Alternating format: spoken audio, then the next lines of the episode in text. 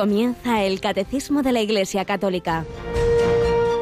Un programa dirigido por el Padre Luis Fernando de Prada.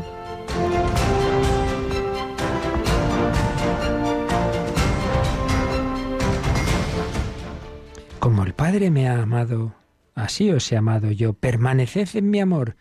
Si guardáis mis mandamientos, permaneceréis en mi amor. Lo mismo que yo he guardado los mandamientos de mi Padre y permanezco en su amor. Alabado sean Jesús, María y José. Muy buenos días en este jueves 6 de mayo de 2021. Primer jueves, jueves siempre día eucarístico, día en que recordamos la última cena, la institución del sacerdocio, el amor fraterno. Y bueno, el Señor nos regala una declaración de amor. Como el Padre me ha amado, así os he amado yo. Si el Padre ama infinitamente a su Hijo eterno, el Padre, el Hijo y el Espíritu Santo nos aman a cada uno de nosotros. Como el Padre me ha amado, así os he amado yo. Y esa segunda persona de la Trinidad, no solo divinamente, sino humanamente, con ese corazón humano. Así os he amado yo, permaneced en mi amor. El cristianismo no es simplemente cumplir unos mandamientos, unas reglas, adorando a un Dios lejano, es una intimidad. Estamos invitados a, ese trato de amistad, tratar de amistad con quien sabemos que nos ama. Es como Santa Teresa describía la oración. Pero ese amor incondicional y misericordioso no quiere decir que no debamos corresponder, que no nos quedemos en un mero sentimiento, porque también Jesús nos dice, si guardáis mis mandamientos, permaneceréis en mi amor. Si no le hacemos caso, pues es como uno que dice, te quiero mucho, te quiero mucho, y siempre le está fastidiando. Sí, papá, os quiero mucho y siempre desobedeciendo. Sí, esposa mía, esposo mío, te quiero mucho, pero vamos, que luego hago lo que me da la gana. Hombre, el amor es algo profundo, es un afecto, es algo que une a dos personas, pero que se manifiesta en hacer la voluntad del otro. Si no, pues, pues ahí hay, hay mucho cuento. Por eso, sí, somos amados, siempre acogidos, pero se nos pide una correspondencia. El amor de amistad no es solo amor de benevolencia de uno hacia el otro, sino un amor mutuo y mutuamente comunicado. Esta es la vida cristiana, ese trato de amistad, ese hacer lo que agrada al Señor.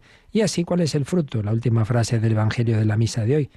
Os he hablado de esto para que mi alegría esté en vosotros y vuestra alegría llegue a plenitud.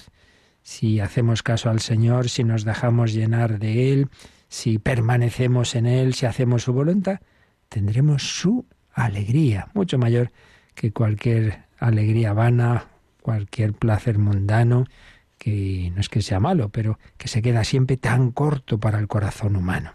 Os he hablado de esto para que mi alegría esté en vosotros y vuestra alegría llegue a plenitud y ese trato de amistad con el Señor que estamos llamados a hacer todo el día, esta noche lo haremos de una manera muy especial en la capilla de Radio María. Rocío, buenos días, un día más. Muy buenos días, muy buenos días. Bueno, pues buenos días y buenas noches. También. Tendremos, si Dios quiere, ¿verdad? Pues sí, a las 11 de la noche, las 10 en Canarias, tenemos una cita en la capilla de los estudios de Radio María en Madrid, en esta hora santa, porque es jueves víspera de primer viernes de mes. Así que ahí tenemos esa cita con el, con el Santísimo. Estarán las peticiones de los oyentes, de los voluntarios que nos han enviado y las que tienen en su corazón, y las pondremos allí al pie del altar. Así es, recordamos que ya Hoy no llaméis ni las enviéis porque lo cerramos ayer por la noche, siempre en la víspera, porque son muchas las tareas que hay que hacer y más en este mes pero por supuesto el Señor lo sabe, aunque uno las, no las haya mandado o escrito, es el símbolo de ponerlas al pie del altar, pero el Señor lo sabe. Eso es como cuando en la misa se pida por tal difunto y tal, ay, pero menciónelo, pero diga que se cree que Dios no se lo sabe, aunque yo no lo mencione. Dios ve la intención del sacerdote, sin necesidad de, algunos piensan que esto es una cosa así meramente de decir nombre, no, no, no es eso. Bueno, pues eso, que a la noche tenemos esa hora santa, que os invitamos a todos a uniros en las ondas, también si no nos falla, que a veces pasan cosas raras, como anoche pasó con el streaming, porque eso no depende de nosotros, depende de, unos servidores que están fuera de España incluso, y durante un tiempo fallaron y por eso eh, no, no podíais y no podíamos escuchar Radio María en el móvil durante un ratito. Pero bueno, esas cosas pasan, hay otros modos, ya sabéis, sí que funcionaba, lo digo por si otra vez os pasa, en la web. En la web tiene un, un camino técnico distinto y por ahí sí podíamos o por YouTube, etcétera. Bueno, pues por unos caminos o por otros, invitados a la oración esta noche y invitados todo el día en este día, en este mes de mayo. Y de una manera muy especial tendremos ese programa que vamos teniendo ya el tercero, que estamos en campaña de mayo, que estamos pidiendo una colecta especial de oraciones de nuevos voluntarios y de donativos. Esta tarde, ¿a qué hora tenemos la campaña? A las cuatro en punto vamos a empezar en este espacio y ya saben que pueden enviar los testimonios eh, tanto por el correo electrónico testimonios arroba como por el WhatsApp de Radio María. Vamos a ir diciéndoles ya en el programa el número. Muy bien, pues eso, ya al correo sobre todo, si los enviáis ya, pues esta tarde de 4 a 5 vamos comentando, compartiendo lo que el Señor, lo que la Virgen hacen en vuestra vida a través de Radio María. Bueno, vamos a seguir recordando lo que hizo en la vida de Carlos de Foucault.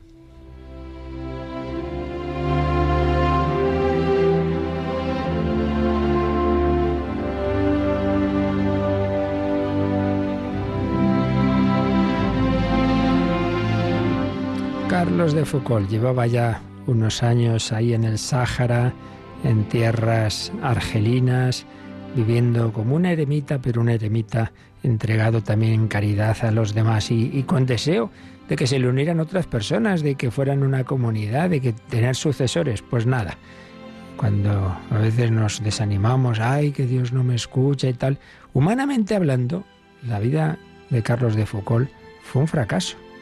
No, no, muchas cosas que no, vamos, prácticamente ninguna, humanamente. No se convierte prácticamente nadie, no tiene seguidores. Ay, pero sí, de repente parece, aparece un compañero dispuesto a seguir al hermano Carlos al desierto. El hermano Miguel, un joven bretón que había pasado tres años con los padres blancos y otros tres años en un regimiento de África. Se ve que no acababa de encontrar su vocación.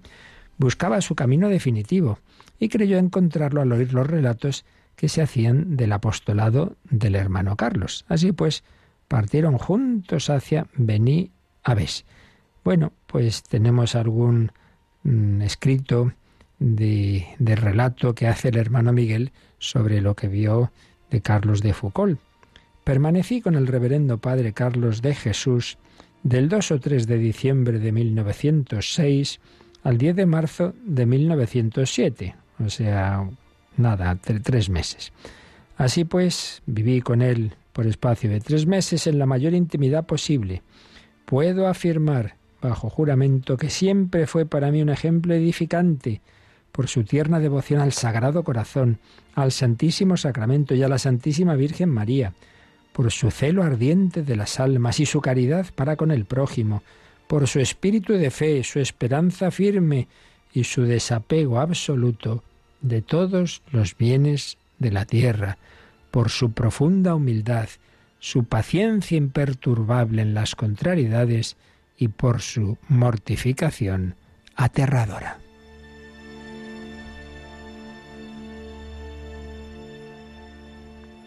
Bueno, pues la esperanza de un sucesor se alejó de nuevo. Pues al final el hermano Miguel entró en una cartuja. Ahí lo tenemos de nuevo solo.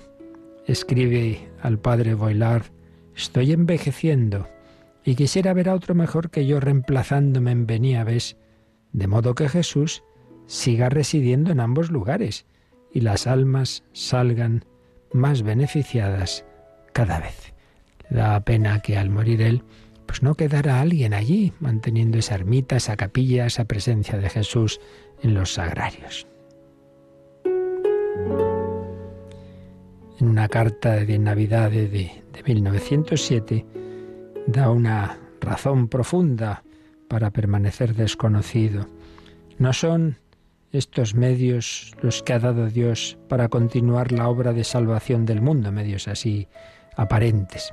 Los medios de que se ha servido son vivir en el son el pesebre, Nazaret y la cruz, pobreza, humillación, abandono, persecución, sufrimiento y cruz.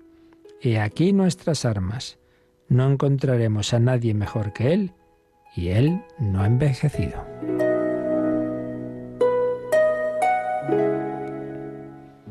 Ahí no van bien las cosas en la parroquia, en la catequesis, vamos a hacer esto, lo otro, vamos a comprar tal medio, tal no sé qué. Bueno, todo eso quizá haya que hacerlo.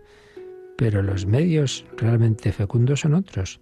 La pobreza, la humillación, el abandono, la persecución, el sufrimiento y la cruz. He aquí nuestras armas. Pues desde luego, ¿qué sufrimiento tuvo? La región del hogar sufre una época de gran hambruna. El ermitaño tiene una provisión de trigo que inmediatamente pone a disposición de los pobres, especialmente de los niños.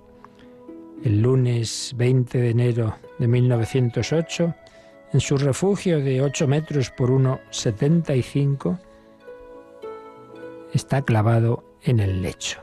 No puede levantarse sin sentir que se asfixia. Siente próximo el fin.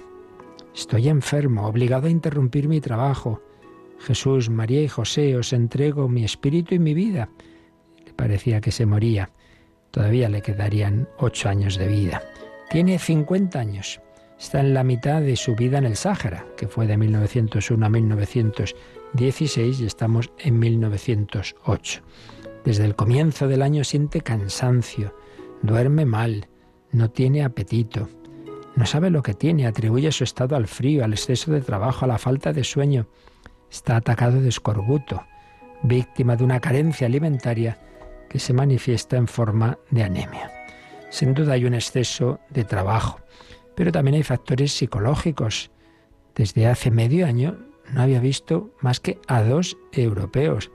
Apenas llega correo, y con escasa frecuencia y poco seguro, el correo postal, el 7 de enero ha recibido la primera y única carta de su querida prima, que antes le escribía cada 15 días, privado del apoyo eficaz de ese afecto vital, renueva la ofrenda hecha el primer día de la separación y hace memoria de ella en la carta que le responde en ese día.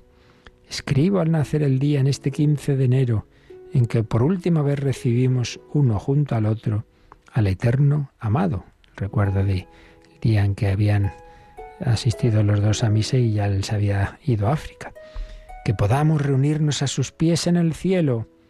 Usted, le llamaba así, sabe hasta qué punto estoy con usted hoy. Decir que hoy estoy con usted más del ordinario, no sé si sería verdad. Estoy todo con usted todos los días, pero hoy con más emoción, reviviendo esa jornada de hace 18 años y sus últimas horas, pensando más en la eterna reunión y con la esperanza de que a pesar de mis pecados y mis miserias, el amado no me rechazará eternamente, porque ese día le entregué verdaderamente todo. Que Jesús la bendiga, que le pague la bendición que usted me dio ese día y que sea su parte eterna en la patria. Pues sí, el amor divino no quita los sanos afectos humanos, como a esa prima que fue clave en su conversión, en su formación cristiana después de aquellos años de separación de Dios, de andar tan perdido. Un gran agradecimiento que nunca desaparecería de su corazón. Y con esa mirada del cristiano hacia la vida eterna, la esperanza de que a pesar de mis pecados y mis miserias, el amado no me rechazará eternamente ese día yo le entregué todo.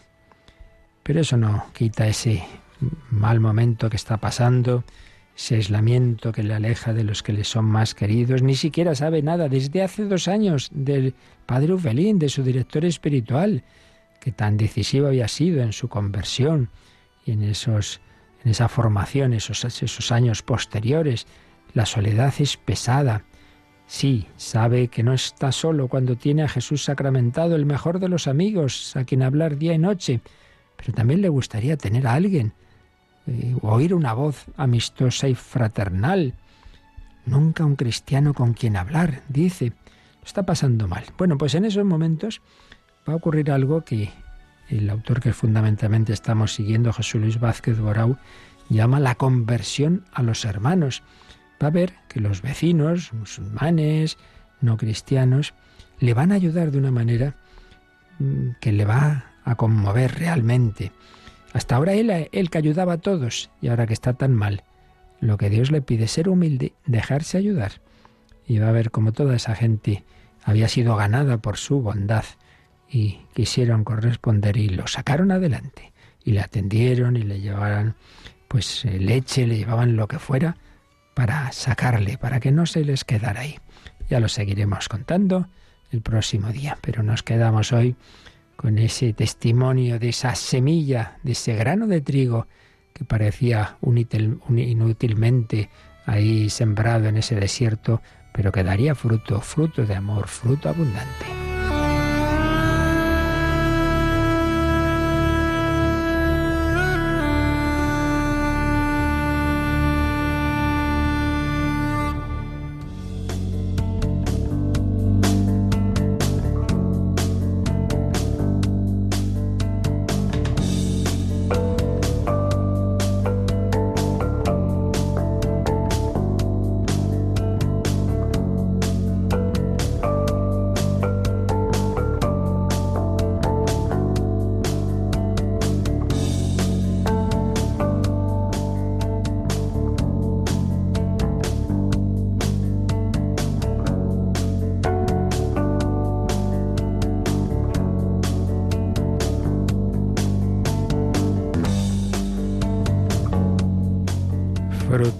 Abundante porque estaba unido a Jesús, ese Jesús que nunca nos abandona, aunque en esos momentos se sintiera Carlos solo humanamente, sabía que no lo estaba, sabía que ahí, al ladito, tenía ese oratorio, tenía a Jesús en el Santísimo Sacramento. Qué maravilla esa presencia de Cristo. Yo estaré con vosotros todos los días hasta el fin del mundo. El Señor prolonga su encarnación a través de la Iglesia especialmente a través de la liturgia, de los sacramentos y del sacramento de los sacramentos, que es la Eucaristía. Bueno, pues es lo que estamos acabando, el, resumiendo este apartado que hemos ido viendo estas semanas sobre la doctrina general sobre los sacramentos. Más adelante veremos cada sacramento en particular. Estamos en estos números de resumen. Vimos el 1131 con una especie de definición descriptiva de lo que son los sacramentos, signos eficaces de la gracia, instituidos por Cristo, confiados a la Iglesia, por los cuales nos llega la vida divina. Esa gracia de Dios es la participación en la vida divina. Significan y realiza cada sacramento, pues la gracia, la gracia propia del mismo, dan fruto siempre que uno se acerque con ese espíritu de, de fe, de, con la disposición mínima, pues el fruto está asegurado porque es el Señor el que actúa ahí, más allá de que el ministro sea más o menos digno o indigno.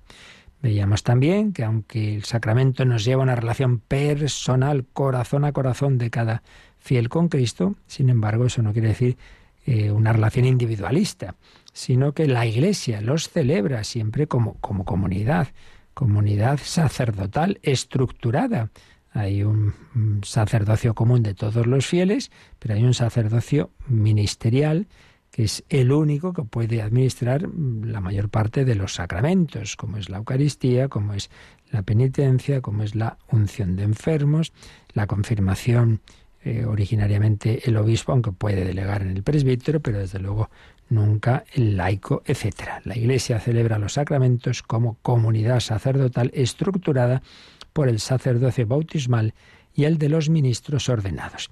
Y estábamos comentando el siguiente número de resumen, el 1133. Vamos a retomar aquí nuestro comentario Rocío, así que releemos en primer lugar este número. El Espíritu Santo dispone a la recepción de los sacramentos por la palabra de Dios y por la fe que acoge la palabra en los corazones bien dispuestos. Así, los sacramentos fortalecen y expresan la fe. Y decíamos ayer que hay como una doble dirección, un doble sentido de esta relación entre sacramentos y fe. la dinámica ordinaria de la evangelización es que alguien anuncia, anuncia el mensaje, evangeliza, hay una predicación, llega el misionero, eh, anuncia a Cristo, es la predicación. Y la gracia de Dios actúa internamente a la vez que esa palabra se dice externamente el Señor en sus caminos providenciales y misteriosos da la gracia cuando y como quiere, pero en aquellos que, el Señor está llamando en ese momento, esa gracia toca sus corazones para inclinarlos a creer en eso que están escuchando. Entonces aquellos que reciben esa gracia y que consienten en ella libremente, responden a ese anuncio con la fe. Y esa fe es la que les permite dar el paso al primer sacramento, que es el bautismo. Entonces, si no tuviera fe, si pensara que eso era un cuento chino, no podría uno acudir al sacramento. Esto vale en general para todos. Por eso alguna pregunta que, que teníamos, ¿no? Pues mi hija no quiere confirmarse. Pues si no quiere, no, se puede obligar, porque el sacramento mm, precisa siempre de la voluntariedad, de la libertad. O uno se casa, pero obligado un poco porque sus padres, porque si no sé qué, porque si no sé cuántos, bueno, pues puede ser un matrimonio nulo. Es una de las causas que luego, pues claro, se puede aducir de nulidad. Sin fe, sin libertad, no, eh, ahí ciertamente no sería válido el sacramento, porque el sacramento desde una perspectiva humana es un acto humano, todo acto humano para que sea válido necesita ser libre. Obligado, pues no, no, eso no vale. Uno ha dicho que sí, sí a esto, pero tiene una pistola detrás, hombre, pues no, eso no es válido. Entonces, es precisa la fe, es precisa la fe. Otra cosa es, otra cosa es que uno puede pensar ahí, si es que yo apenas tengo fe. Yo recuerdo de joven en algún momento de crisis interior que me parecía que no, que, que había perdido la fe, que y fui a confesarme eh, un, jesuita mayor de estos que estaba muchas horas en el confesionario, padre, me confieso que no tengo fe. Y el padre me dijo, hijo, si no tuvieras fe no te confesarías. Anda, pues tiene usted razón. Veis, a veces nos hacemos esos líos y, pensamos que, que, no tenemos fe pues porque no sentimos, porque no entendemos. No, hombre, no es otra cosa. La fe se manifiesta en cómo actúa uno, en el, trasfondo de, usted no actuaría así si no tuviera fe. Eso está claro. No, quiere decir que en cada momento yo todo lo, vea muy claro, lo entienda, lo sienta, no, no. Y esto, una vez más lo repetimos, es precisamente la conversión de Carlos de Foucault fue así. Fue el padre Ufelén vio que aunque él decía no tengo fe, vengo solo a hablar con usted para que me explique el, cristianismo, pero se dio cuenta de que sí que tenía, tenía un mínimo de fe, porque claro, él de pequeño había sido bautizado, había hecho la primera comunión, confesión, eh, tenía, le quedaba esa llamita de la fe. Lo que pasa es que tantos años separados, sin, sin sacramentos, sin oración y con pecados, había mucha, mucha porquería, y había que quitar la porquería. Y para ello le dijo, confiésate. Y aunque le parecía a, a Carlos que, pero, pero si no tengo fe, padre tenía suficiente visión para darse cuenta de que sí que tenía el mínimo de fe para hacer esa primera confesión. Y ahora te doy la comunión. Y, yo he conocido un caso muy parecido, chico, pues igual, educado cristianamente, pero que luego, pues con mala vida, con mala vida. Y, y bueno, pues después de muchos disgustos y de mucho beber y de muchas cosas, pues le pidieron que colaborara a nivel humano de deportes y tal en un grupo cristiano y tal. Y ahí pues se fue haciendo amigo de un sacerdote amigo mío y en un momento dado pues claro le iba contando su vida y tal y ya un momento dado este sacerdote le dijo oye qué tal si de todo esto que me estás contando pues tú le pides perdón a Dios y yo te doy la absolución y el otro, bueno, pues si quieres hacer juegos de manos, así como un poco broma, ¿no? Juegos de manos, el dar la absolución. Y luego, pues mira, tenemos la misa con este grupo, te doy la comunión. Bueno, me quieres dar el trocito de pan. Aparentemente no tenía fe, pero volvemos a lo mismo. Tenía algo de fe suficiente para que empezó a hacer, a dar esos pasos de los sacramentos y en pocas semanas había cambiado su vida. Veía las cosas de otra forma.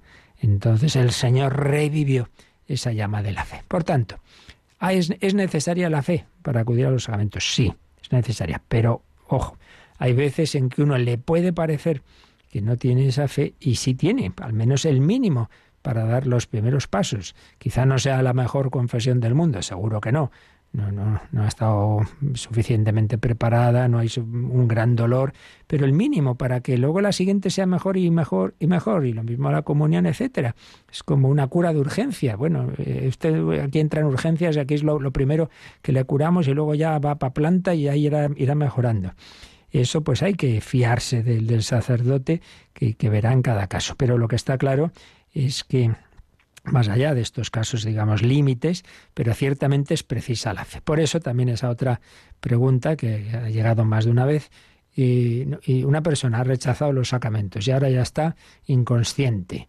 Y si se le da la unción, ¿se salva? Pues no lo sé, pues no lo sé. La unción no es un no es una magia que, que actúa eh, quiera el otro no, no, no. O sea, lo que no sabemos es qué, hay en cada corazón humano. Entonces puede ocurrir que esa persona en ese momento, aunque está inconsciente, pero eh, Dios y el alma, tienen, Dios tiene medios para comunicarse con el alma. Y puede ocurrir que en ese momento la gracia de Dios que toque una vez más su corazón y que entonces en ese momento esa persona se abra.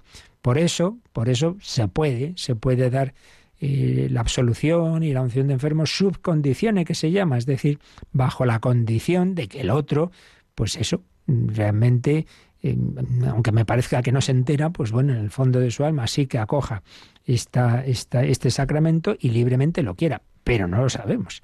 No lo sabemos. Y desde luego, si constara hasta el final y que no se le ocurra venir un sacerdote, pues no se podría.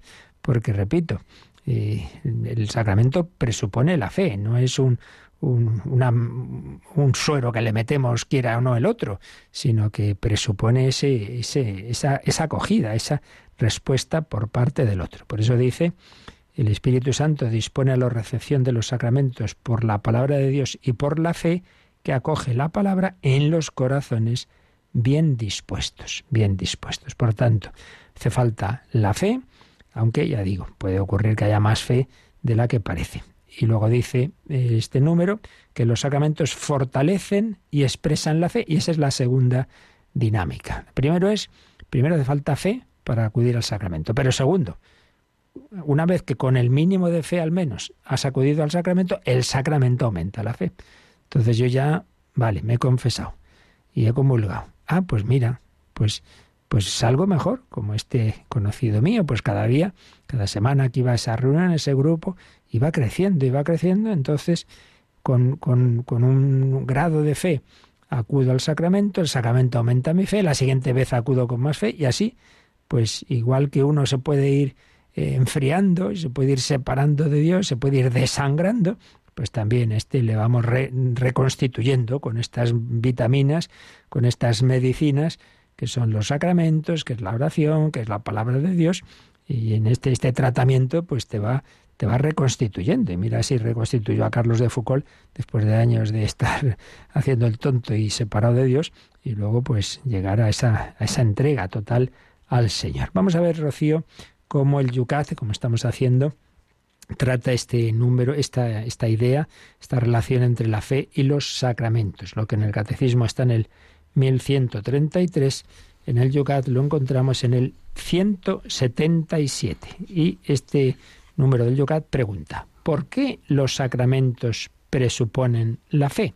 ¿Qué respuesta nos da? Los sacramentos no son magia. Un sacramento solo puede tener efecto cuando se entiende y se acoge en la fe. Los sacramentos no solo suponen la fe, sino que también la fortalecen y la expresan. Pues como veis, viene a decir lo que he estado yo diciendo, solo que añade explícitamente esta palabra que antes he dicho. Los sacramentos no son magia, no son magia. Solo puede tener efecto cuando hay, hay fe. Pero también añade esto, que no solo suponen la fe, sino que la fortalecen. Y otro matiz más, y la expresan, y la expresan. Claro, el sacramento hace que siempre hay unos actos ahí, hay, unos, hay unas palabras, hay unas acciones externas. Esto es importante, ya lo veíamos también ayer, que, la dinámica sacramental presupone que, que no somos espíritus puros, que tenemos un, cuerpo y que vivimos en sociedad y que por tanto debe haber actos comunes, sociales, simbólicos, eh, claro, porque, porque las cosas deben entrar también por los ojos, por los oídos. Entonces, un sacramento, pues hay una celebración y, y el ideal es, hombre, todo un contexto litúrgico bien hecho, pues su música, etcétera, etcétera. Por tanto, el sacramento tiene efecto si hay fe, pero el sacramento no solo supone la fe, sino que la fortalece y la expresa. Y desarrolla todo esto el, siguiente, el resto del número 177. Jesús encomendó a los apóstoles hacer a los hombres discípulos suyos en primer lugar mediante la predicación, es decir, despertar su fe, y sólo después bautizarlos. Son, por tanto, dos las cosas que recibimos de la Iglesia, la fe y los sacramentos. Tampoco hoy se convierte uno en cristiano mediante un mero rito o por apuntarse en una lista, sino mediante la aceptación de la fe verdadera. Recibimos la fe verdadera de la Iglesia. Ella responde de ella. Dado que es la fe de la Iglesia la que se expresa en la liturgia, ningún rito sacramental puede ser modificado o manipulado a voluntad de un ministro o de la comunidad. Bueno, pues aquí bastantes ideas.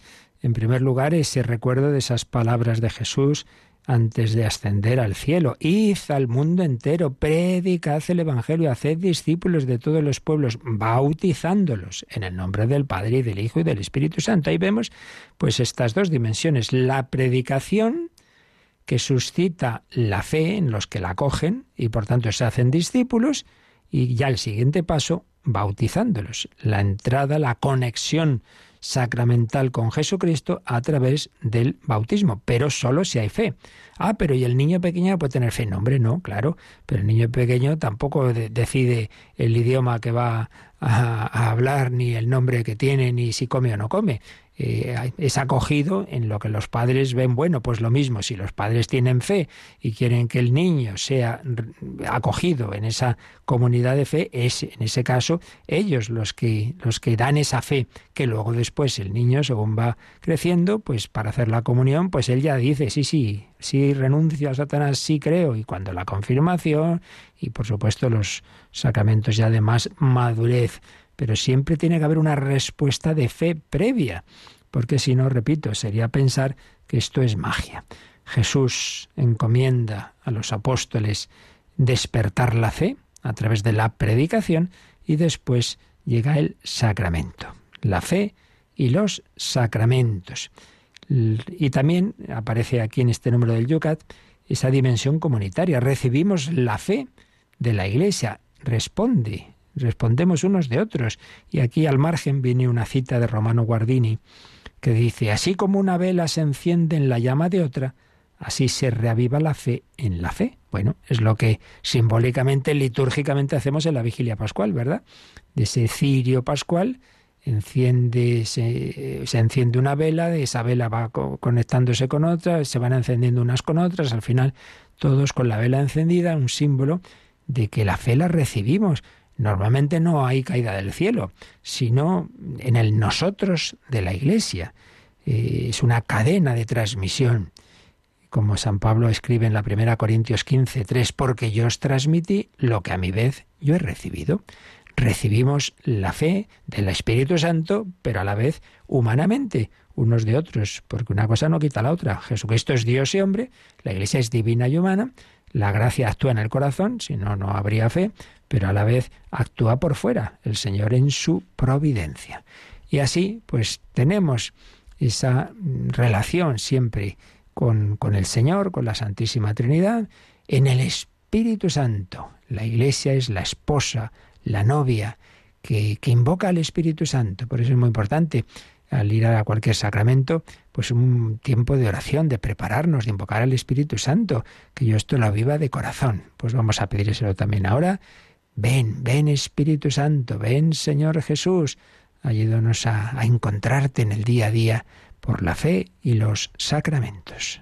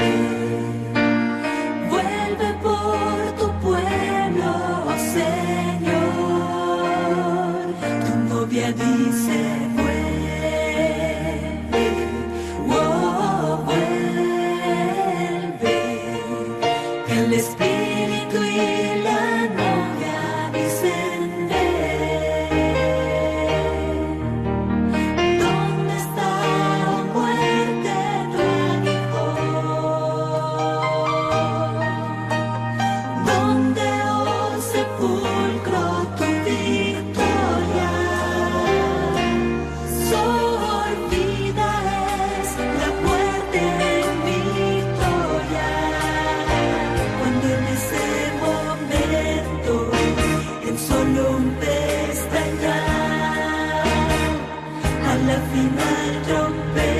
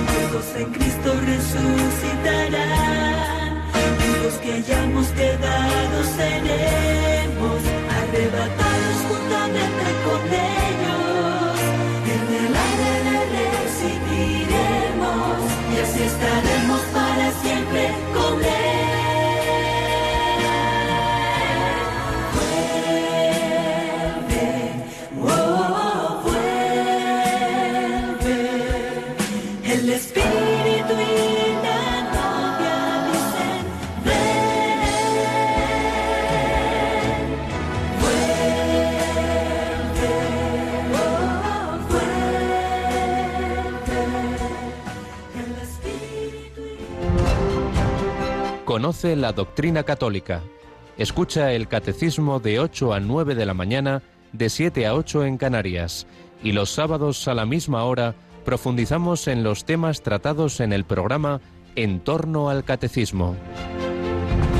Vuelve, ven Señor Jesús, otra dimensión de los sacramentos que hemos visto es que nos hacen mirar a la vida eterna. Por un lado, al pasado, porque lo que recibimos ahora es fruto de la redención que hizo Jesucristo en su vida terrena, pasión, muerte, resurrección, envío del Espíritu Santo, pero por otro lado, mirada al futuro. Ven, Señor Jesús, los sacramentos se consumarán su fruto en la resurrección, en la vida eterna. Pero entre tanto Jesús vuelve en el día a día, viene a nosotros, viene a nosotros en su, la acción de su, de su palabra, de su gracia y de, una manera muy especial en los sacramentos. ¿Dónde, ¿Dónde está el Señor? Pues mira, búscalo hoy, búscalo en los sacramentos, sobre todo. ¿Cuándo reconocieron los discípulos de, de Maús a Jesús? En la fracción del pan, signo de la Eucaristía.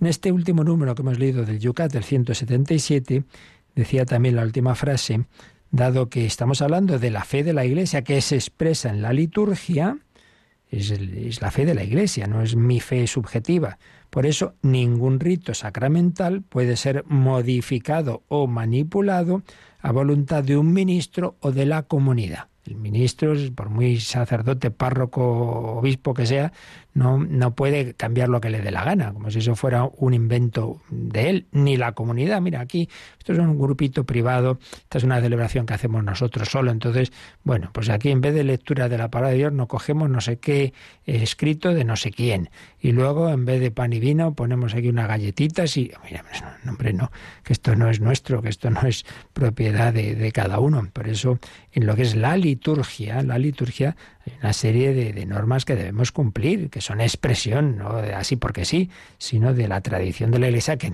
último término se remonta a Jesucristo. Bien, pues vamos ya al último número del resumen que nos hace el catecismo de, de, esta doctrina sacramental, que es el número 1134, que incide en esta dimensión eclesial de los sacramentos.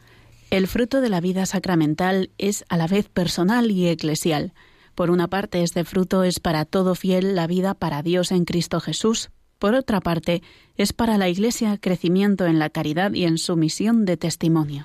Bueno, pues como veis, incide en esta doble dimensión que estamos diciendo.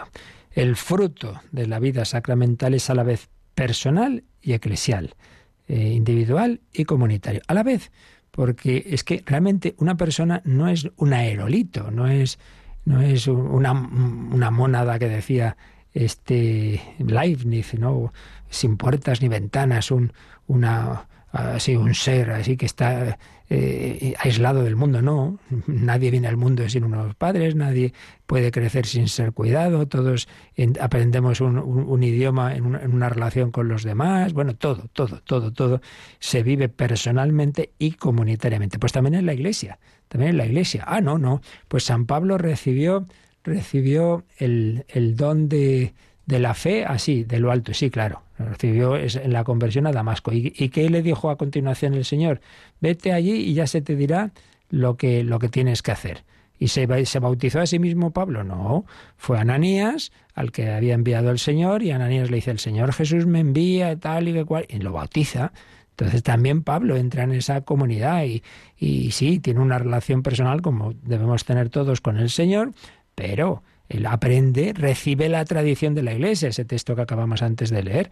Yo os he transmitido lo que a mi vez he recibido y en cuanto puede va a Jerusalén, conoce a Pedro, a Santiago, a los demás apóstoles que están allí y, es eh, instruido en la fe de la Iglesia. Por tanto, es a la vez eh, una relación personal, íntima con el Señor y eclesial, y eclesial.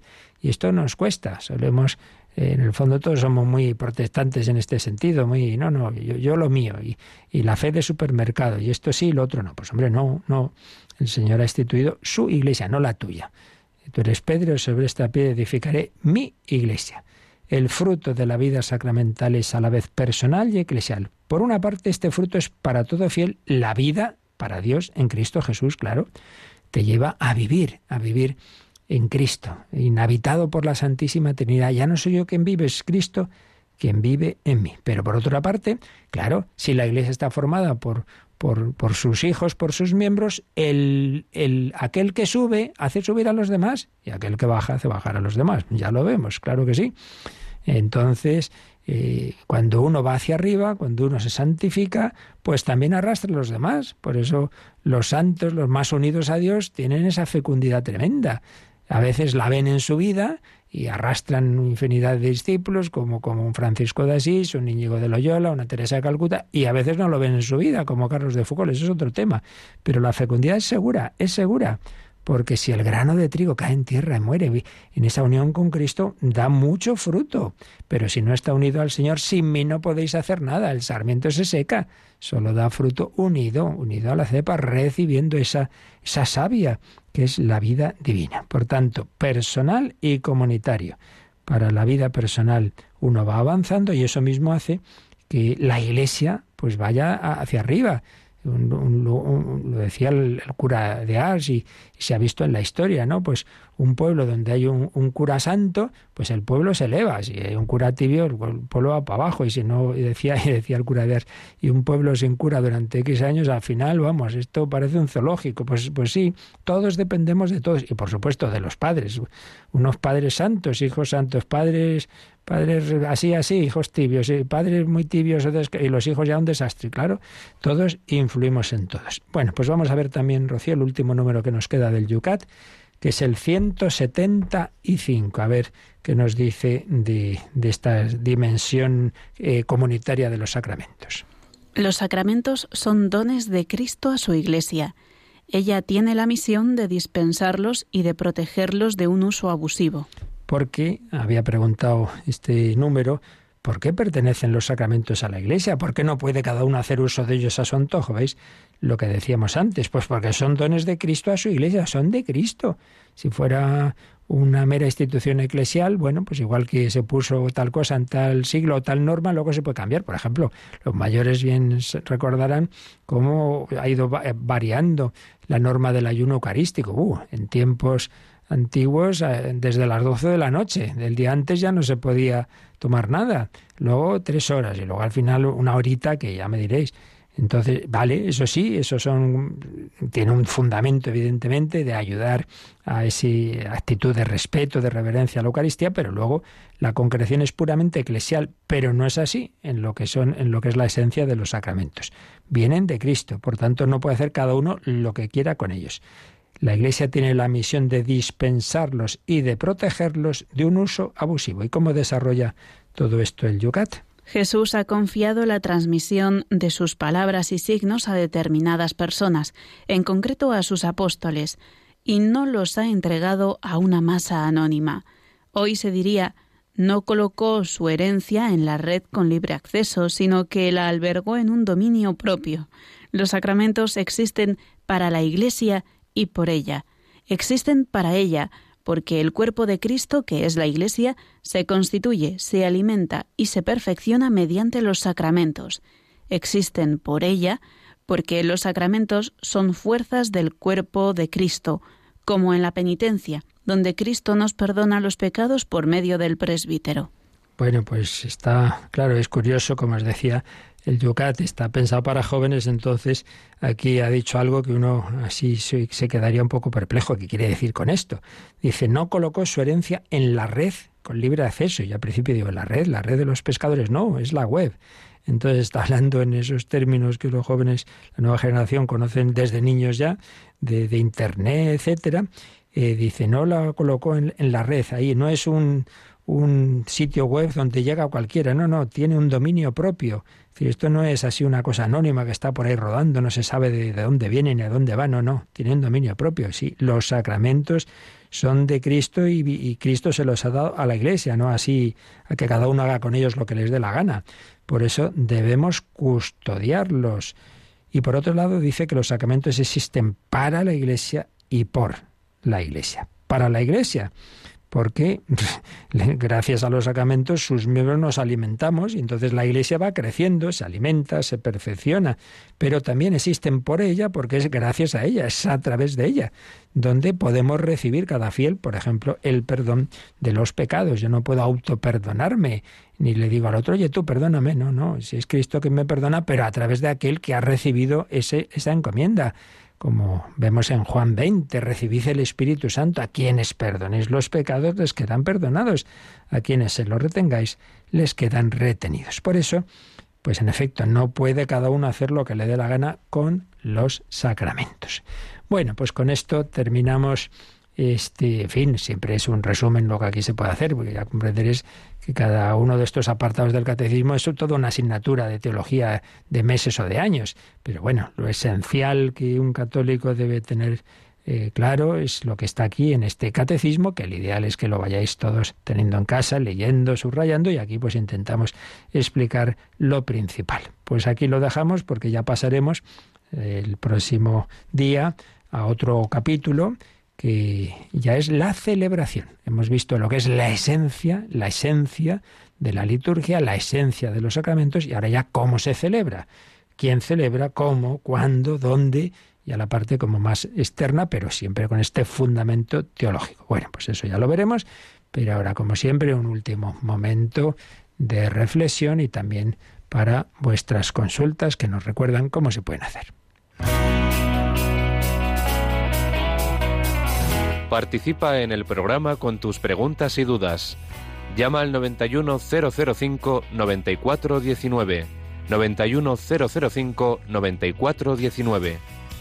Puedes escribir un mail a catecismo arroba radiomaria.es o escribirnos un mensaje al teléfono de WhatsApp 668 594 383 668 594 383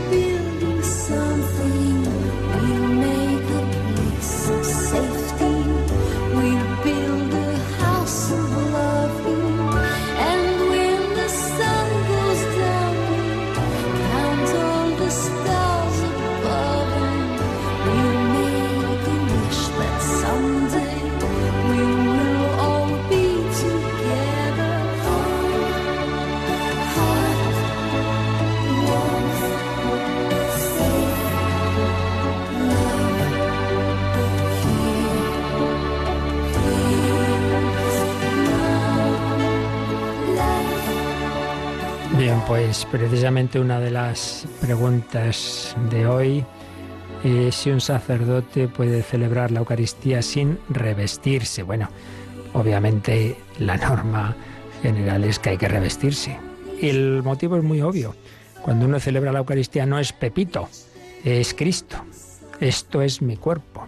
Entonces, eso que, que, que es un tema de fondo teológico muy fuerte, ¿no? Que ahí no soy yo, yo no te perdono a ti, es Cristo quien te perdona a través de mí, pues se expresa también eh, con ese signo, con ese signo de, de, que no voy vestido como, como sin más Pepito, sino en cuanto ministro de Cristo. Por tanto, hay que revestirse. Ahora bien, ¿eso es esencial de manera que si no se hace esto es nulo? No, no. Y de hecho ya podéis suponer que en circunstancias muy extraordinarias como son persecución, como son presos, cuando Cardenal, luego Cardenal Bantuán estaba en campo de concentración y celebraba clandestinamente, pues ya podéis suponer que obviamente no se ponía casulla ni nada por el estilo. Entonces, normalmente se debe hacer, pero puede haber circunstancias en que eso no sea posible y bueno, como tampoco es que sea imprescindible, de hecho, sin llegar a tan extraordinarias circunstancias, me ha pasado alguna vez, dirá que me llaman de una, una persona moribunda, y entonces eh, ir con todo para celebrar la misa en su casa y al llegar digo adiós, que se me ha olvidado el, alba o la casulla, etcétera, ¿no? Y claro, si ya no era posible, el, eh, porque era lejos, de, entonces, bueno, pues una circunstancia así me pareció que era menos malo celebrar sin ese, sin revestir, porque bueno, fue un despiste y no es, digo, peor era dejar sin, sin, la, sin la celebración a esa familia, que de hecho esa persona murió al poco rato. Entonces, normalmente se debe hacer, pero sin tampoco, ya digo, el, el hacer, eh, el, que eso sea imprescindible. Luego también, eh, a veces llegan, y tenía por ahí un correo, el tipo de mensaje de, oiga, pues la Virgen ha dicho que se debe eh, hacer los sacramentos de tal forma, que se debe comulgar de tal forma. La Virgen ha dicho. ¿Y usted quién le ha dicho que la Virgen ha dicho? Porque eh, esto es un tema que ya lo vimos al principio del catecismo, nos habla de las revelaciones privadas. Hay infinidad, infinidad en la historia de la Iglesia de supuestas revelaciones, apariciones, supuestas.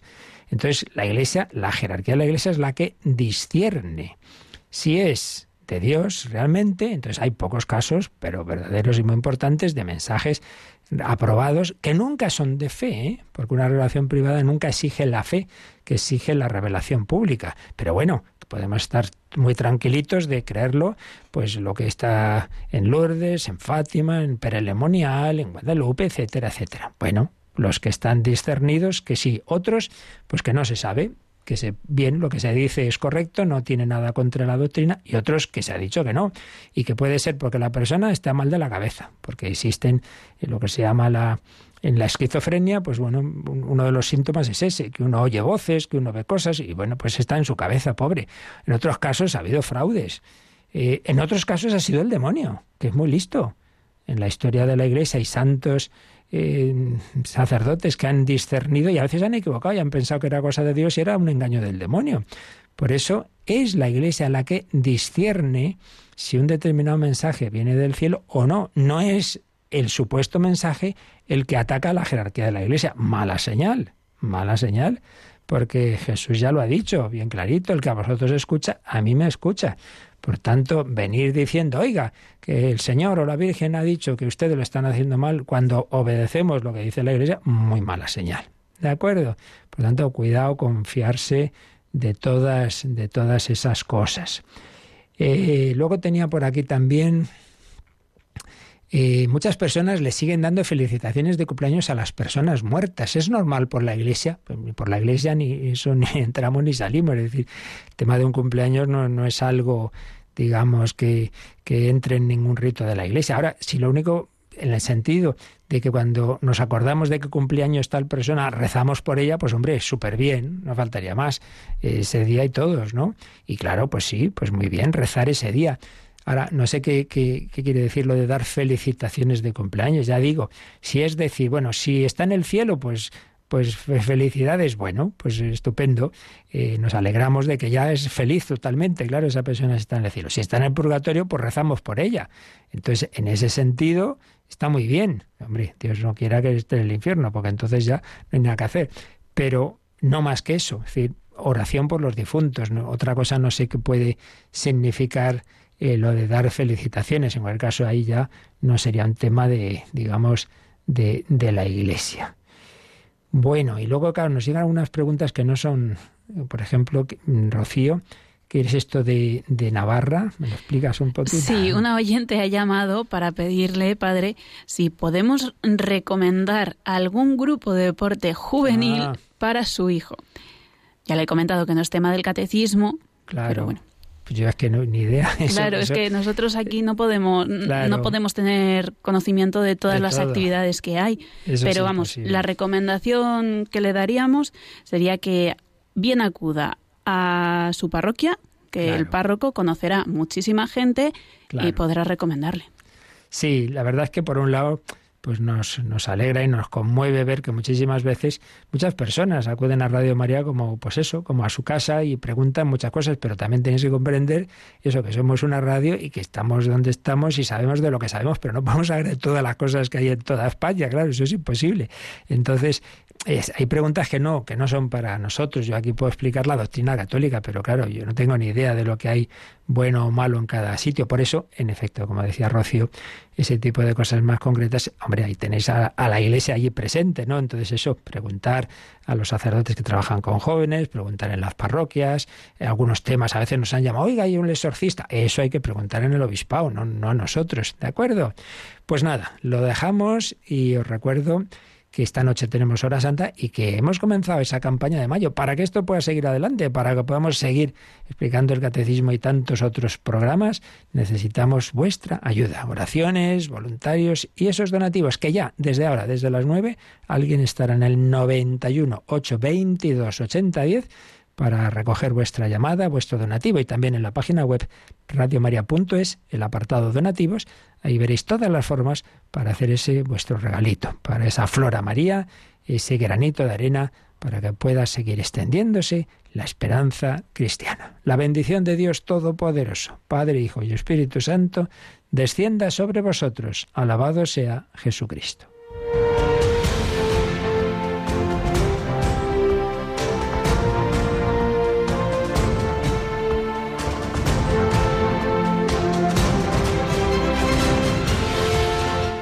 Han escuchado en Radio María el Catecismo de la Iglesia Católica.